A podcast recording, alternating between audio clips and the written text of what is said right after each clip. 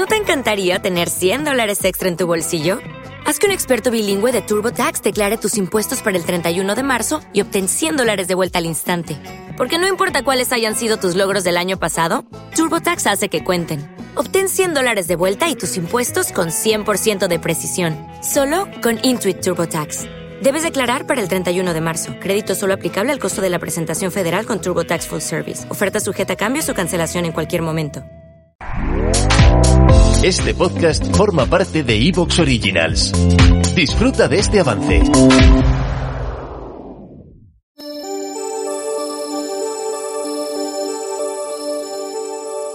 Hoy es el día del Corpus. El día del Corpus, ¿eso qué es? ¿qué me dices? Sangre. Llegas tarde, sí. Eh, ¿Qué una que celebración cristiana que Ah. los niños se utilizan el traje de comunión por segunda vez y pisan flores por la calle.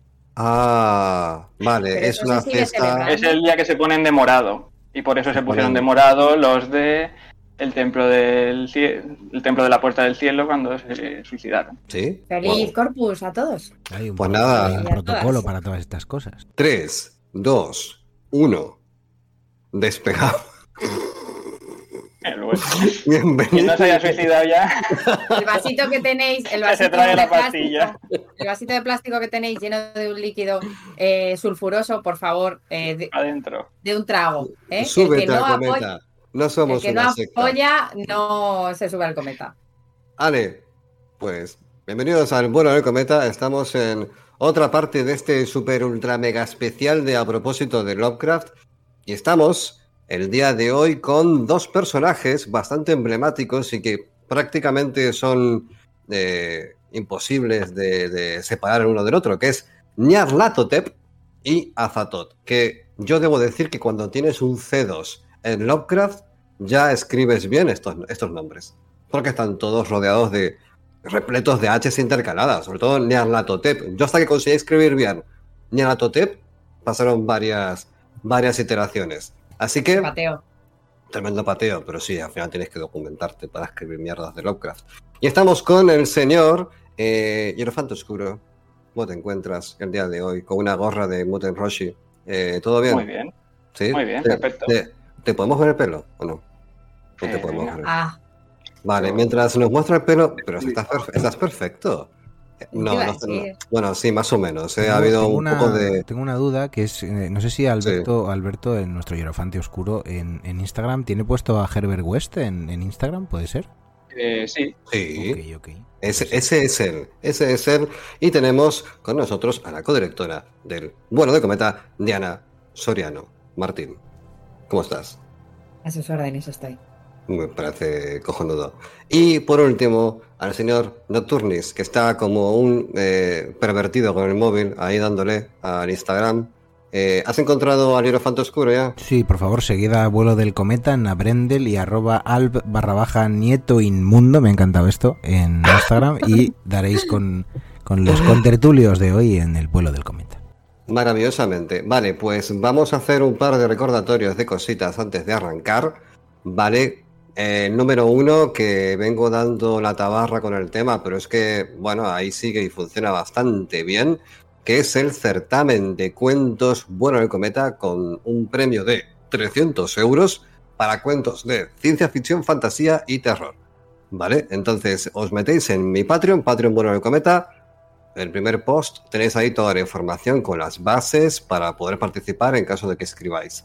Y lo segundo que quería comentar el día de hoy es que esta semana eh, se ha publicado el libro de Diablo de, GTM. Libro de Diablo con ilustraciones de J. Giner, amiga de esta casa, y publicado por Games Tribune Magazine. Es como ha salido el Diablo 4, me vino Juanpe, que es el jefe de redacción, y me dijo, oye, escríbete un libro sobre Diablo.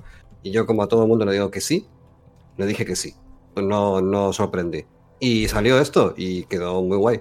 Básicamente, para quien no sepa de qué va este libro, es, em, tiene 75 páginas. Si vais a la página de GTM lo veréis, ¿vale? Está en, la front page.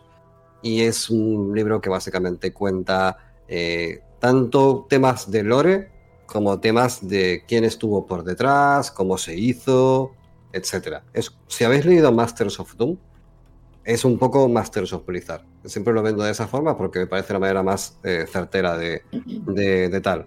Y mm, vamos a hablar de Diablo mm, en un programa futuro. Vamos a aprovechar todo el tema del lore, todo el tema de un poco de, bueno, quién ha estado Bueno, por detrás, lo las que de mentes verdad vamos, lo que de verdad vamos a aprovechar son los 7 u 8 años que nos hemos tirado jugando al juego. Sí, Eso sí, porque, claro, a priori podría parecer tiempo perdido, pero claro, si de repente haces un programa de ello, pues dices, Ah, era todo para esto, ¿verdad? claro, claro, son, son- no, no he perdido 5 o 6 años de mi vida. A ver, no. es con meter un fondo a plazo fijo. O sea, has eh, eh, dedicado ocho horas diarias eh, a World Uy, of 8, Warcraft, 8. uy, al diablo, y llega un momento de tu vida en el cual, oh Dios mío, puedo, puedo hablar sobre esto y que la gente me escuche. Oh Dios mío, me estoy excitando, Sí, estoy preparado para esto. Vale. eh, para esto, esto, para esto me he estado preparando. Para esto era. No. Así que Nos saldrá aquí el icono de... Pero Todo todo, todo ese, conseguido. todo ese bagaje de ficciones, videojuegos, eh, cosas que eh, consideraban menores, culturalmente inútiles para muchos, eh, hoy en día son oro puro. Esto en este programa lo hemos defendido desde sus inicios. Papains, como Main, ¿cómo decís esto ahora? ¿Cómo decís esto? No, no, no, pero es una forma de. A ver, el, el manifiesto friki que hizo Diana en, en un programa, que no recuerdo si fue el de los librojuegos Sí. o uno No, anterior, el de Wade el de Mundo el de sí. Whale Tales. Ese manifiesto ha llegado al corazón de muchas personas. Vamos a, vamos a dominar el puto mundo. Si no está dominado ya por, por el friquismo, es lo que hay. Entonces, esto es lo que. lo- este, es, este es el nuevo, el nuevo lenguaje. Hemos venido a expresar las nuevas ideas y vamos a hablar de Diablo, que queda, sub- queda como una proclama súper. Vamos a cambiar el mundo. a muy satánico, además. Sí. No, no hace falta que nadie defienda a Diablo, se defiende solo. Se defiende Eh, solo. bueno, sí, se defiende solo y si no te come las tripas. Efectivamente. Claro, Así que vamos a hacer una. ¿Cuántas llamadita. veces, ¿Cuántas veces te has visto tirado delante de Diablo y él? Buah, pero si yo. con ese es que- movimiento errático por la pantalla. Es que no esperando quiero- a que volvieras. No, no me tires de la lengua, no me tires de la lengua ahora, ¿vale? Porque si no, ¿qué nos queda para, para el especial? Porque aparte, Perfecto. en el día de hoy venimos a hablar de Nyarlathotep y Azatoth con motivo justamente del libro publicado por Ediciones a Transbordador a propósito de Lovecraft, ¿vale? Entonces, todo este, este bagaje que hemos reunido en este programa se desprende en buena medida de la investigación, documentación y los intereses suscitados por ese libro, porque el panteón Lovecraftiano es gigantesco. Y si a eso le sumamos todas las transformaciones y adaptaciones y reversiones que han ido dando los diferentes autores del círculo a lo largo del tiempo, bueno, pues flipáis. Así que vamos a empezar por Nyarlathotep y yo dejo que la maestra Diana nos introduzca en la cuestión. Muchas gracias, Álvaro. Bueno, eh, el maestro Lovecraft, como hemos comentado en alguna ocasión, puede ser, podría ser, que eh, no fuera un gran escritor. No era Borges, desde luego. No, desde luego. Y mira, como lo íbamos a nombrar tarde o temprano, lo pongo al principio y así nos lo quitamos de medio. Bien, has hecho muy bien, sabio. Vale, sí, Borges. Es Borges. ¿Cómo se iba diciendo? Chupito, chupito. Si algo fue Lovecraft, para mí, sin duda, es una musa. Porque hay gente que es para lo que ha nacido, para inspirar a los demás. Mm. Y al final Lovecraft hizo de su propio mundo, a través de las cartas a sus coleguillas, eh, que todos escribieran sobre esos mundos que él había imaginado. Así que si eso no es una musa, pues ya me diréis. Mm. Nyarlathotep. En 1921, Reinhard Kleiner, Reinhard Kleiner, este no era americano, No. recibe una carta de Providence. En ella, el maestro le relata, en este tono místico onírico que la caracteriza y por el cual le amamos sin duda, la siguiente pesadilla. Si eres tan amable, Alberto. Voy, voy. Ah, bueno, eh, Nocturnis. Dice, dice así. Nunca había oído el nombre ni Arlazotep anteriormente, pero parecí comprender la alusión. Nyarlathotep era una especie de showman o conferenciante ambulante que realizaba espectáculos públicos en los que extendía el terror y la discusión en sus exhibiciones. Estas exhibiciones consistían en dos partes.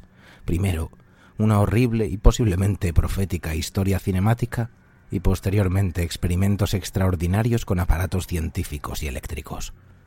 Cuando recibí la carta, me pareció recordar que Nyarlathotep ya estaba en Providence, y me pareció recordar que algunas personas ya me habían hablado de los horrores y me advirtieron que no me acercara.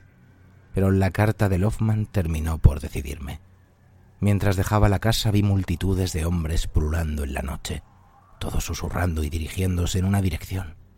Les acompañé, temeroso pero fascinado por acudir a ver y oír al gran, oscuro e impronunciable Nyarlathotep. Toma. Qué miedito, ¿eh? Sí, sí. Qué, qué inquietante. Hostia, es que el mundo pesadillas con lo de Craftiano da para, da para mucho, ¿eh? Bueno, eh, Nyarlathotep, Nyarlathotep, el de los muchos nombres, uno de ellos, el caos septante, el que acecha y susurra en la oscuridad, inspirado en Tesla, por lo visto. Eh, este dios eh, está libre del encierro al que están sometidos los otros dioses. Por este motivo suponemos que otro de los nombres por los que es conocido es el mensajero de los dioses. Cuando comentamos que es libre es porque lo es. eh, en todas sus absurdas... ¿Te está gustando lo que escuchas? Este podcast forma parte de Evox Originals y puedes escucharlo completo y gratis desde la aplicación de Evox. Instálala desde tu store y suscríbete a él para no perderte ningún episodio.